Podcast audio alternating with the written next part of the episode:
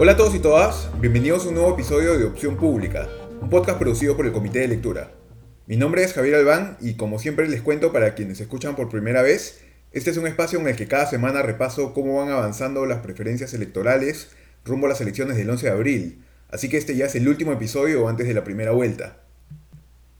La semana pasada le dediqué el episodio a repasar los últimos estudios disponibles en ese momento de CPI y del Instituto de Estudios Peruanos, y les comenté además del problema que ha sido que en esta elección contemos con menos simulacros de votación que en oportunidades anteriores. Esta vez ya estamos a menos de una semana de la primera vuelta, así que no podré comentar sobre las nuevas encuestas que se hayan hecho a partir del lunes 5 de abril, pero ahora entonces quiero dedicarle el episodio a dos temas. Primero, a analizar el escenario que nos plantea la última foto publicable de Ipsos, CPI y el IEP, que salió este último domingo en distintos medios, y en segundo lugar, anticiparnos un poco a qué es lo que podría ocurrir este domingo. ¿Vamos a saber necesariamente ese día quién pasó a segunda vuelta? ¿Y qué riesgo hay de que el orden en el que lleguen los votos para el conteo genere disparidades momentáneas en los resultados parciales que vaya publicando la OMPE, que puedan a su vez ser aprovechadas por candidatos para sugerir que hubo algún tipo de fraude? Hemos visto, por ejemplo, en las elecciones de Estados Unidos cómo el conteo de votos favoreció inicialmente a un candidato, pero luego el conteo final se alineó con lo que sugerían las encuestas en un inicio. Y esto permitió que luego uno de los candidatos, Donald Trump, denunciara que había, fraude o que hubo fraude en más de un estado. También vimos algo parecido en Ecuador hace muy poco. Pero bueno, para hablar de todo esto he invitado una vez más al analista en temas electorales, Ronald Cross. ¿Cómo estás, Javier? Gusto escucharte. No sé cuántos de ustedes se acordarán, pero Ronald se hizo viral en redes sociales durante las elecciones del 2016 por proyectar los resultados de segunda vuelta, que estuvieron muy apretados, como recordarán en aquella oportunidad. Esto llevó a que en aquel momento mucha gente piense que el resultado podía revertirse y que Keiko Fujimori podía voltear la elección a Pedro Pablo Kuczynski, pero Ronald advirtió casi desde el inicio que esto era imposible si uno consideraba los datos de los conteos rápidos y dónde eran los lugares en los que faltaban contar votos todavía. Él aseguró entonces que los resultados no se iban a voltear incluso antes de que varios medios se atrevan a hacerlo. Y bueno, si son seguidores de este podcast, ya han escuchado a Ronald antes también en los episodios del año pasado, cuando hablamos sobre las elecciones de Estados Unidos. Lo primero que le quise preguntar a Ronald fue cómo es que consideraba que debíamos tomarnos los números del último domingo. ¿Es realmente esa una foto final, como se dice muchas veces? Y además hay que tomar en cuenta que cada estudio que salió este fin de semana tenía al menos una limitación a considerar. El simulacro de Ipsos es quizá el más confiable en cuanto a su calidad por la trayectoria y prestigio que tiene esta empresa, pero debido a las restricciones del confinamiento de Semana Santa, tuvieron que hacer su estudio de campo el miércoles 31 de marzo, por lo que no captaron alguna posible reacción a la tercera fecha del debate, que incluyó a los candidatos a la presidencia John Lescano, Julio Guzmán, Rafael López Aliaga, Daniel Salaverry, Rafael Santos y Ciro Galvez. El simulacro de CPI, por su parte, sí dice haber logrado haber hecho campo entre el martes 30 y el jueves 1 de abril inclusive, por lo que podría haber captado al menos parte de la reacción a ese tercer debate, pero no tanto realmente, y además es su primer simulacro, por lo que este no es comparable con algún estudio previo y entonces no pueden analizarse tendencias. Finalmente, la encuesta del IEP sí fue hecha luego de las tres fechas del debate, pero se trata de una encuesta telefónica, por lo que no incluyó un simulacro de votación, que como saben es la medición más precisa a estas alturas. Como decía, entonces le pregunté por todo esto a Ronald, cómo deberíamos tomarnos estos resultados y si es que habría que interpretarlos como la foto final o no. Bueno, para empezar, te diría que la foto del fin de semana anterior a la elección nunca es la foto final. O sea, muy inusual que en el Perú la foto del fin de semana anterior sea la foto final, ¿no? La última semana suele tener una intensidad importante y no pensaría que esta vez va a ser la excepción. Sí, ciertamente te da una, em, suele informar en cuanto a qué esperar porque te marca tendencias, ¿no?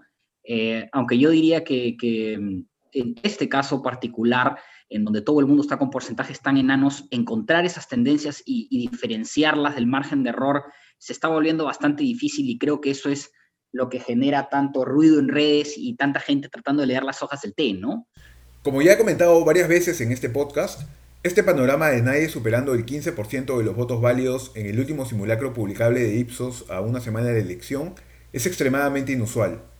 En el 2011, a estas alturas, tanto Ollanta Humala como Keiko Fujimori superaban el 20% de los votos válidos en el simulacro eh, equiparable, y tanto Alejandro Toledo como Pedro Pablo Kuczynski estaban muy cerca, con más de 18%. Y en el 2016, si bien solo Keiko Fujimori tenía más del 20% en el último simulacro publicable de Ipsos, venían muy cerca Pedro Pablo Kuczynski con 19.9% y Verónica Mendoza también con 18.4%. De hecho, Keiko Fujimori tenía más de 40% en aquel simulacro. Este año, Lescano es quien lidera el simulacro con apenas 14.7% de los votos válidos. Sí diría sobre las encuestas que eh, las diferencias de metodología me parece que eh, ameritan mayor eh, análisis y mayor consideración que las diferencias de, tiempo. Yo ya, esta es opinología si quieres, pero yo pienso que, que, esta idea de, bueno, no capturó la última fecha el debate, o, no creo que ese tipo de información vaya a ser una gran diferencia, principalmente porque eh, cosas como lo que ocurre en el debate no tienen un impacto inmediato, Javier, ¿no? O sea, no es que, no es que la gente, ah, mira, el debate es el jueves en la noche y el viernes en la mañana ya tengo una opinión formada de qué pasó en el debate y cómo va a influir en mi voto. Usualmente toma un tiempo. Para empezar, no todo el mundo mira los debates. No, no conozco los últimos de rating del debate, pero no creo que hayan sido tan elevados tampoco. ¿No? La gente suele enterarse por los clips, por los movimientos en redes, por lo que ve en televisión después. Entonces, el hecho de que un día u otro no creo que haga tanta diferencia. El tema de la metodología sí influye, obviamente, porque un simulacro es diferente eh, de una encuesta de intención de voto. Eso se ha explicado, creo que hasta el cansancio, creo que todo el mundo tiene bastante claro por qué.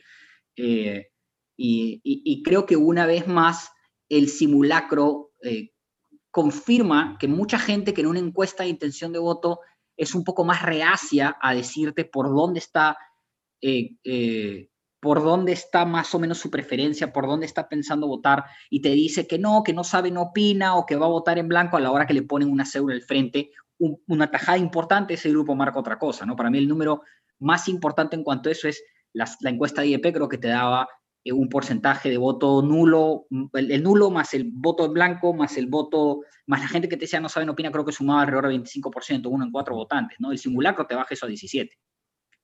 Eh, el de Ipsos, por lo menos. No recuerdo ahorita la cifra de CPI, pero Ipsos estaba en 17. 17 ya es algo mucho más cerca al, promedio histórico, Javier. El, el, 2016 tuvimos 18%.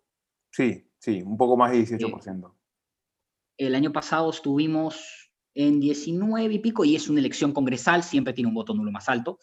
Eh, el 2011 estuvimos un poquito más bajo, en 13, pero bueno, falta una semana, ¿no? Eh, lo que ya creo que una de las cosas que puedes medir ahí es, eh, no vamos a tener un voto nulo y en blanco tan alto como siento que hay una narrativa, este, no, no, no creo que va a estar tan lejos de los promedios históricos como mucha gente cree, ¿no? Ronald también advierte sobre un segundo tipo de diferencia relevante en la forma como se reportan las encuestas de intención de voto y los simulacros. Y es que cuando los medios reportan estos últimos suelen concentrarse en la cifra de votos válidos, que son los votos totales emitidos descontando los votos blancos y los nulos. Esto siempre eleva un poco los porcentajes totales de apoyo a los candidatos, si es que uno compara este tipo de, de medición con una encuesta de intención de voto en la que existe la opción de responder que no quieres votar por ninguno de los candidatos o que todavía no sabes por quién votar. Entonces se van a notar diferencias en los números solo por esta disparidad de la metodología. Una tercera diferencia eh, que Ronald destaca es también el hecho de que el IEP haga su encuesta telefónicamente. Estamos acostumbrados a encuestas presenciales IEP está, para mí, en mi opinión, de una forma muy valiente, porque es algo que es bastante nuevo en Perú, haciendo una encuesta política por teléfono, por llamadas a celulares. Eh, y esas encuestas sabemos, porque bueno, tú y yo hemos hablado ampliamente de cobertura electoral estadounidense, y sabemos que las encuestas por celular y por teléfono tienen sus propias limitaciones, ¿no? Para empezar, está la tasa de respuesta, ¿no? no tengo, pregunté hoy día por, por redes sociales, pero, pero no logré una respuesta. Eh, ¿Cuál es la tasa de respuesta que ha logrado IEP? Esto es, cuántas de las personas que llaman realmente contestan el teléfono, pero Estados Unidos, en Estados Unidos ese número últimamente ya está debajo del 10% y mucha gente dice, bueno, a lo mejor tienes un problema de que la gente que te contesta el teléfono y te completa la encuesta es gente que eh, está políticamente más activada que el ciudadano común y eso puede distorsionarte los números, ¿no? Entonces tienes esas cosas, ¿no? Eh, e-, ese es otro tema, que más allá de las diferencias metodológicas entre simulacro y encuesta, este tema de encuesta por teléfono tiene esa particularidad, ¿no? Siendo tan pequeñas las diferencias que hay entre los candidatos, da mejor información, como ya he mencionado antes, el concentrarse en ver las tendencias que tiene cada uno antes que ver específicamente el orden en el que aparecen en una encuesta en particular. Y en ese sentido, tanto la encuesta del IEP como el simulacro de Ipsos del último domingo parecen coincidir al menos en la mayoría de datos. Recordemos que el simulacro de CPI es el primero que se publica y por lo tanto no pueden analizarse allí tendencias. Pero bueno, tanto Ipsos como el IEP mostraban, por ejemplo, al escano a un primero, pero en una tendencia decreciente, a Esoto creciendo en la batalla por pasar la segunda vuelta, a López Aliaga y a Forsyth cayendo, a Keiko Fujimori subiendo ligeramente. Y a Pedro Castillo continuando un crecimiento sostenido. La única discrepancia relevante entre Ipsos y el IEP es el movimiento de Verónica Mendoza, quien sube para Ipsos y baja para el IEP, aunque hay que considerar aquí que Ipsos compara con hace dos semanas, mientras que el IEP compara con hace una semana. Entonces es posible que en las últimas dos semanas Mendoza haya subido y luego caído un poco, pero que el efecto neto haya sido positivo. Y en ese caso lo que muestran ambas encuestadoras no sería contradictorio, ¿no? Ipsos muestra el efecto neto positivo y IEP muestra primero el efecto positivo y luego el efecto negativo inferior solo de la última semana. Le pregunté a Ronald sobre esto y si es que le parece que en general existe alguna diferencia relevante que destacar entre los porcentajes que obtienen de respaldo los candidatos.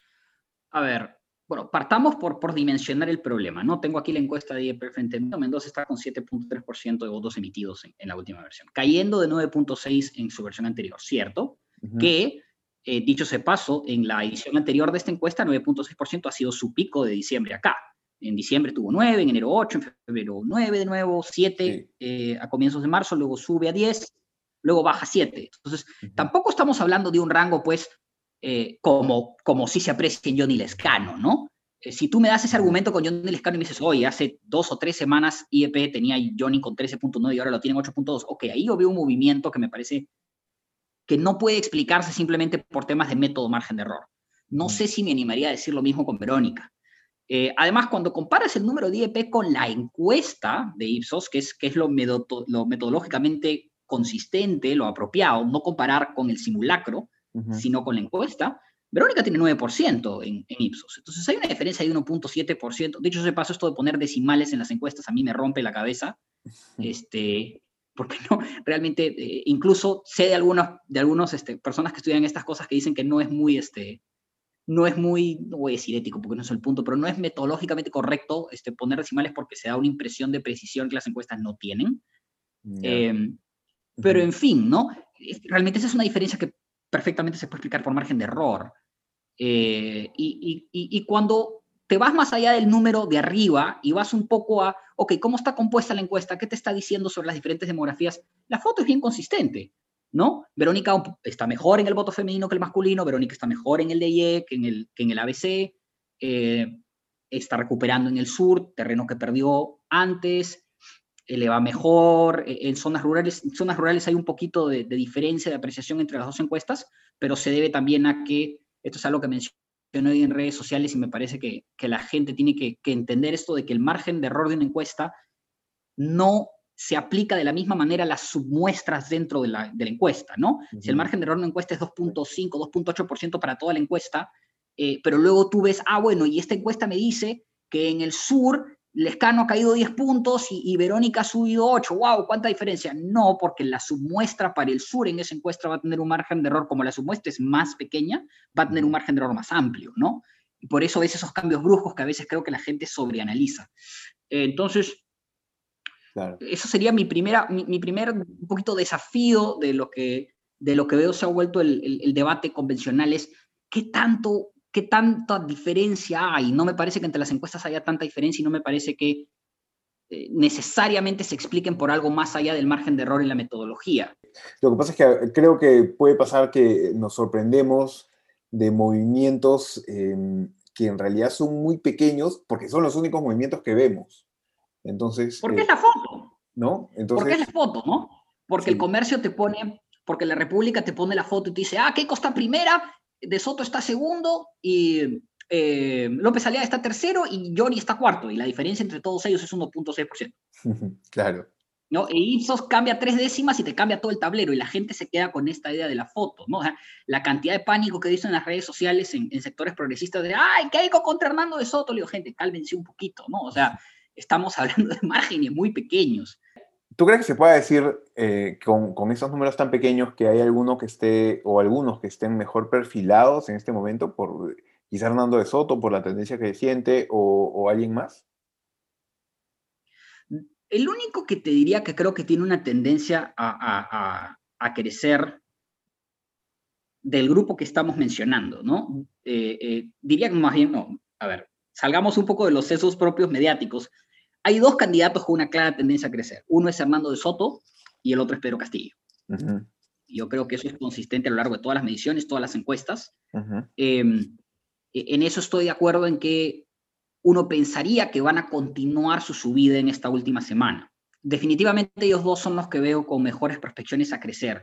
El resto de la foto me parece confusa, me parece incierta. No, no, me, atrevería, no me atrevería a decir, eh, afirmar así severamente que Keiko está subiendo, por ejemplo. ¿no? Eh, eh, vi por ahí algunos, algunas opiniones en Twitter de, ah, Keiko está recuperando. Es verdad que Keiko ha subido un poco en, en la encuesta IEP, pero cuando tú ves la línea de Keiko a lo largo del tiempo es básicamente el mismo 8, quizá un par de puntitos más, eh, voto duro fujimorista, con quizás algún votante López Aliaga que se ha pasado, ¿no?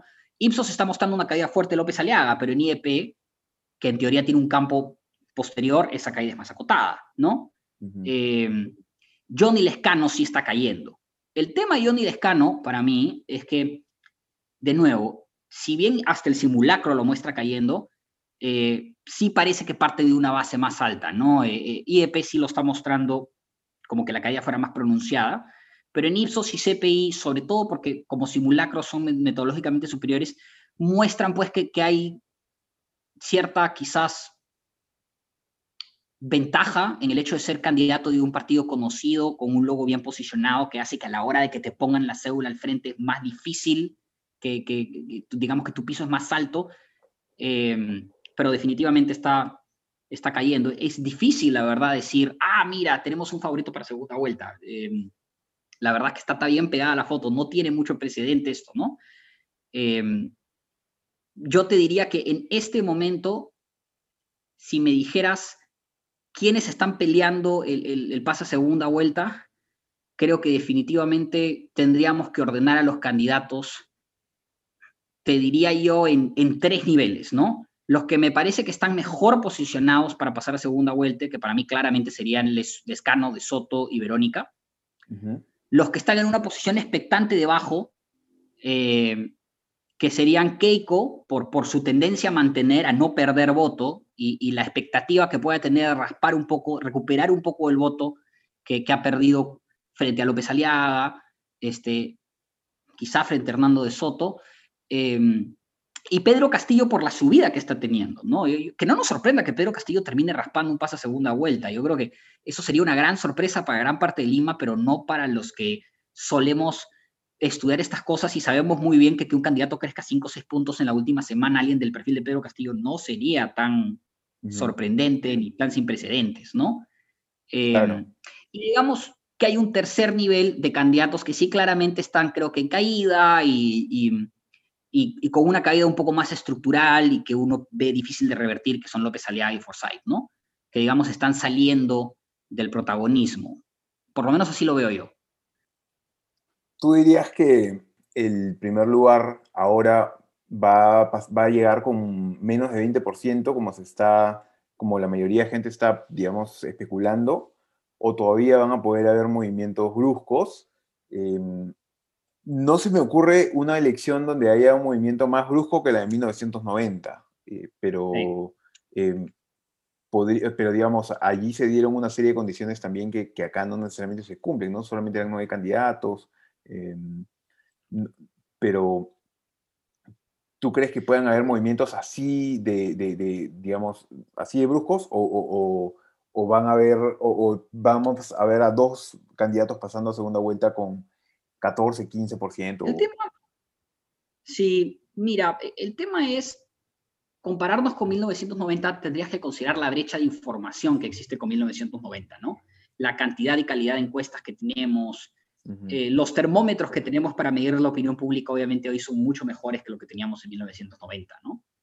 Em, y, en ese sentido creo que eh, no necesariamente son escenarios comparables. Para mí otro factor importante es, como te digo, yo vuelvo ese número en Ipsos de gente que a la hora que le pusieron una cédula al frente votó nulo, ¿no? Ya estamos más o menos en el promedio histórico.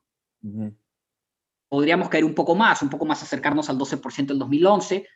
Eh, sí, podríamos, pero eh, no creo que sea mucho más que eso. Entonces, no creo si bien mucha gente te habla en redes, hay un bolsón de gente que no sabe por qué votar. Sí, hay un bolsón de gente que no sabe por qué votar, pero tradicionalmente eh, y, crecientemente tenemos en Perú un grupo de gente que simplemente sí, a la hora porque le ponen una cédula al frente, marca nulo, lo deja en blanco, por, por la desconexión, la, apatía que hay con la política y demás, ¿no? No, entonces, no creo que hayan tantos votos allá afuera total, puramente indecisos por los cuales pelear todavía. Quedan algunos, y ojo, están en lugares donde Mendoza y Castillo están en mucha mejor posición para capitalizar que los demás. Eh, yo creo que nos es difícil de creer, creo a todos los que estudiamos estas cosas o estudiamos elecciones, eh, pensar que realmente podemos tener una primera vuelta donde nadie llega a 20% porque nunca ha pasado, pero mm, tiene que siempre haber una primera vez, ¿no? Eh, la verdad es que ahorita no sabría decirte, no sabría apuntarte un escenario que diga, mire, esto me parece completamente plausible y viable para que un candidato surja de la nada y cruce el 20% ahorita mismo. Todas las posibilidades que puedo, te diría que están en, en el campo de lo posible pero improbable. No es imposible entonces todavía que tengamos a candidatos o al menos un candidato o candidata que supere el 20% de los votos válidos, pero a estas alturas parece un poco difícil que eso vaya a ocurrir. Como dice Ronald, si uno se pone a analizar cada uno de los escenarios en que eso podría ser posible, ¿no? ¿Qué candidato podría ser el que suba y supere el 20%? Ni siquiera quienes hoy tienen una tendencia creciente parecen que claramente vayan a lograr ese camino. No parece eso lo más probable en todo caso.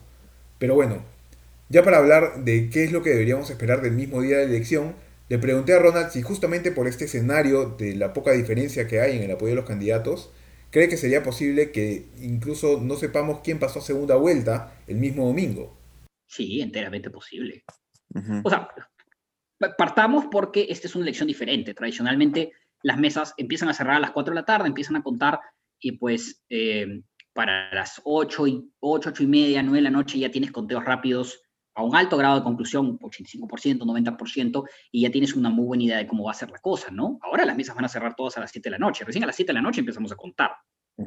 Y eso es, eh, eso es un cambio importante, ahí nos roban tres horas de contar votos, eh, que, que, probablemente hagan que empecemos a tener información realmente confiable eh, y, suficientemente completa como para empezar a sacar conclusiones sólidas recién pasando las 10 y media, 11 de la noche. Entonces, si tomas el domingo como que el domingo acaba a medianoche, ciertamente diría que es muy posible que no sepamos, por lo menos con, certeza, ¿no? Em, ahora, más allá de eso, creo que va a depender eh, de, qué tan ajustada está la votación, ¿no? Em, ahora, creo que es importante pensando en, la experiencia del 2016.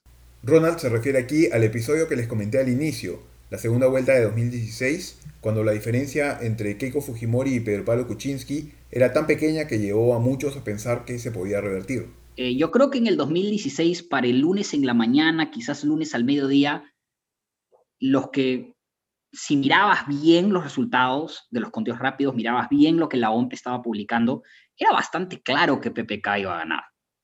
Era poco viable realmente ver por dónde Keiko podía revertir, a pesar del pequeñísimo margen, ¿no? Eh, sin embargo, los medios este, y la incertidumbre y quizás nuestra cultura mediática de, no querer ser muy, de no querer lanzarse a proyectar un resultado, ¿no? Eh, hizo que se mantenga este suspenso por más días. Yo recuerdo esos días fueron una locura en redes sociales la cantidad de mensajes que yo recibía de gente, de, bueno, de, gente que votó por PPK, ¿no? Y que estaba uh, súper ansiosa de que en cualquier momento Keiko iba a voltear, eh, y recuerdo pues tener un montón de conversaciones con gente diciéndoles, los números están ahí, esto no se va a revertir, ¿no? Entonces yo veo dos escenarios. Si la diferencia entre los candidatos está alrededor del 1%, yo creo que para el lunes en la mañana vamos a tener una idea bastante clara de quiénes van a pasar. Este, ahora, si acabamos con algo como lo que está proyectando, pues, este, eh, las encuestas de, la encuesta de IEP, ¿no? Eh, si acabamos que el segundo y el tercero están en esos márgenes, pues, de tipo, están López Aliaga y Lescano de 8.4, 8.2, ¿no? décimas, ¿no? Donde estamos pensando, oye, al final de cuando todo esté contado, la diferencia van a ser 10.000, 8.000 votos, ahí sí te digo, agárrate, pues ahí podríamos tener hasta una semana larga, ¿no? Todo dependerá entonces de los márgenes que veamos el día de la elección, en particular los de los conteos rápidos, que serán más precisos que los resultados de boca de urna, que son los que saldrán primero. Si los resultados muestran diferencias muy cortas en los conteos rápidos, menores al 1%, digamos de 0.5% o menos, quizá debamos esperar hasta más allá del lunes para conocer los resultados finales, incluso de repente hasta el miércoles o jueves, calcula Ronald. Recordemos que el margen de error de los conteos rápidos eh, de las encuestadoras suele ser de más o menos un punto porcentual. Esto no necesariamente es lo que va a ocurrir, pero es importante entonces que estemos preparados ante este escenario, porque tampoco se puede descartar. Ya para ir terminando, le pregunté a Ronald sobre el riesgo de que el orden en el que vayan llegando los resultados haga que la OMP proyecte resultados parciales que puedan ser aprovechados por candidatos para sugerir que hubo cambios extraños en las tendencias y luego denunciar que hubo algún tipo de fraude. Hemos visto ya cómo esto ha ocurrido en otros países, pese a que los cambios de las tendencias que se denuncian sean perfectamente esperables o normales y explicables por de dónde es que van llegando los votos. La OMP podría tratar de dar un reporte, en algunos momentos se ha, se ha sugerido que dé un reporte que de alguna manera, en, lugar de reportar apenas le entran los resultados, que, que busque una proporcionalidad, ¿no? Se hace en algunos otros países. Eh, no tengo entendido que, por lo que escucho a Pedro Crobeto, que, ese no es el plan, que piensa reportar los resultados como los reciben, que a mí me parece que es lo correcto también y lo transparente. Eh, y sí, efectivamente, los primeros conteos de la OMP van a ser sesgados en el sentido de que van a tener voto urbano eh, sobre representado, voto de Lima seguramente sobre representado por la naturaleza de nuestro sistema de conteo, porque todas las actas tienen que eh, ir a, los, a las diferentes eh, salas donde eh, el voto finalmente es ingresado al sistema, es totalizado eh, y obviamente las zonas más céntricas y más urbanas llegan primero y las zonas más alejadas y, rurales llegan después y eso va a generar disparidad y obviamente sí, Lima va a entrar primero.